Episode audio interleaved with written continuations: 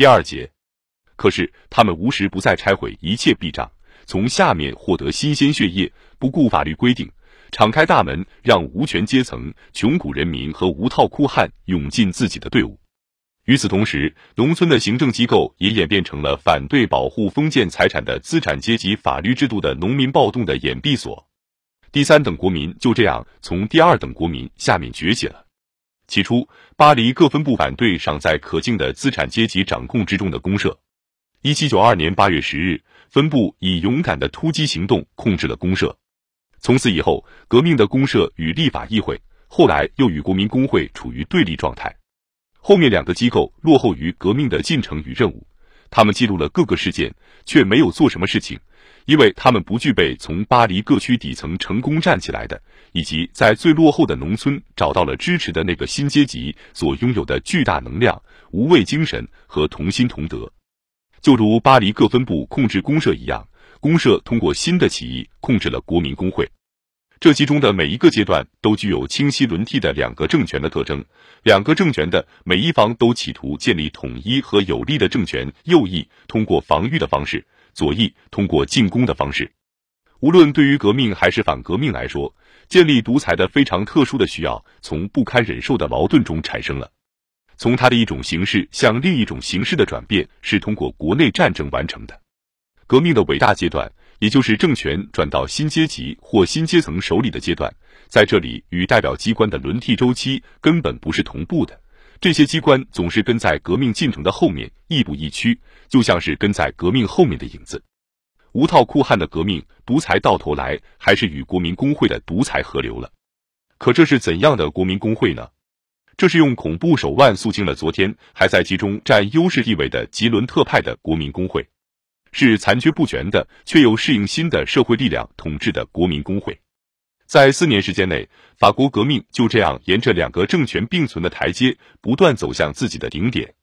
从热月九日起，他又重新沿着两个政权并存的台阶开始往下走，而且每次下行之前都重新爆发内战，就像以前他伴随着每次上升一样。新社会就是这样不断寻找新的力量平衡，继同拉斯普京的官僚斗争。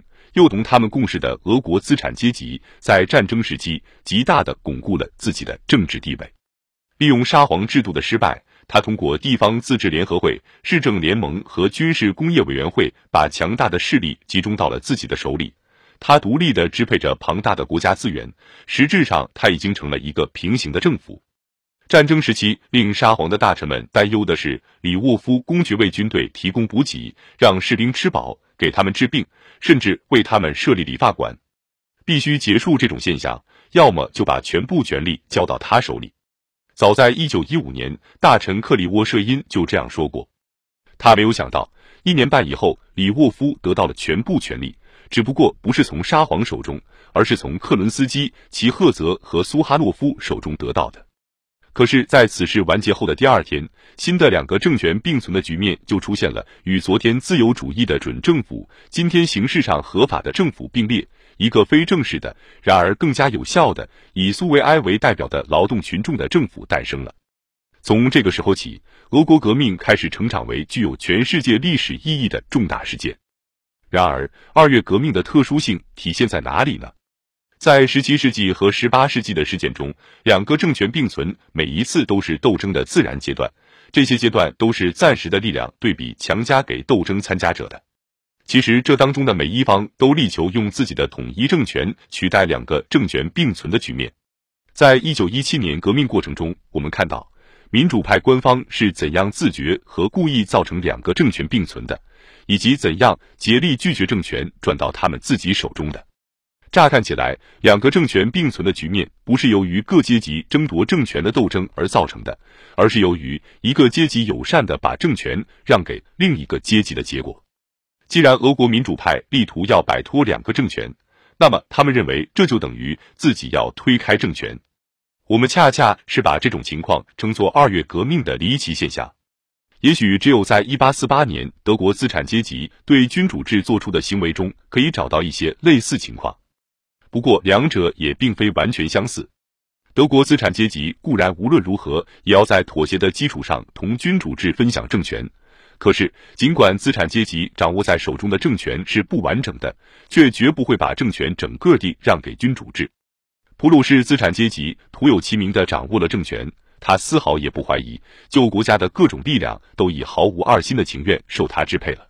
所有这些力量统统都死心塌地的迷信资产阶级本身的万能了。马克思和恩格斯《马克思恩格斯全集》第六卷。第一百二十九页，一九一七年的俄国民主派从革命一开始便拥有了全部政权。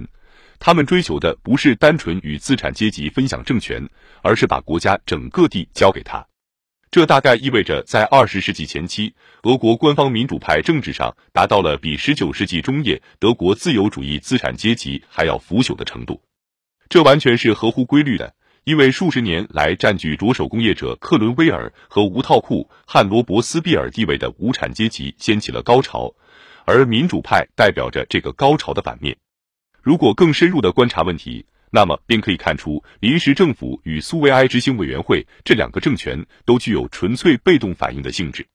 有资格希望得到新政权的，只能是无产阶级。妥协分子觉得依靠工人和士兵没有把握。于是被迫对沙皇和先知保持极强态度。自由主义者和民主主义者的两个政权并存，仅仅是反映了暂时还是潜在的资产阶级和无产阶级的两个政权。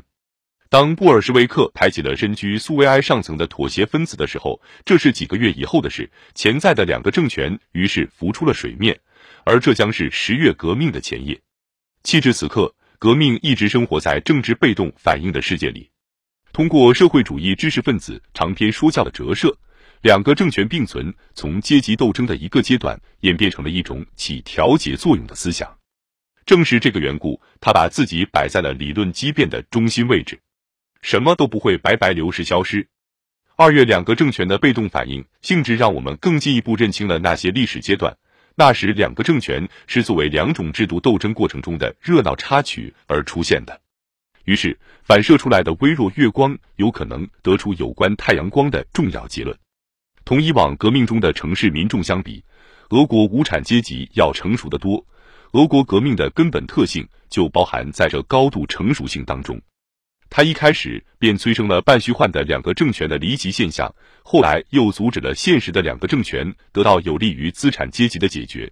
因为问题是明摆着的，要么由资产阶级掌握旧的国家机器，对它稍加翻新，使之为自己的目的服务，而且苏维埃必须得消失；要么苏维埃不仅要摧毁旧的国家机器，而且要消灭为该机器服务的那些阶级的统治，这样它将成为新型国家的基础。孟什维克和社会革命党坚持第一种解决问题的方针，布尔什维克则坚持第二种方针。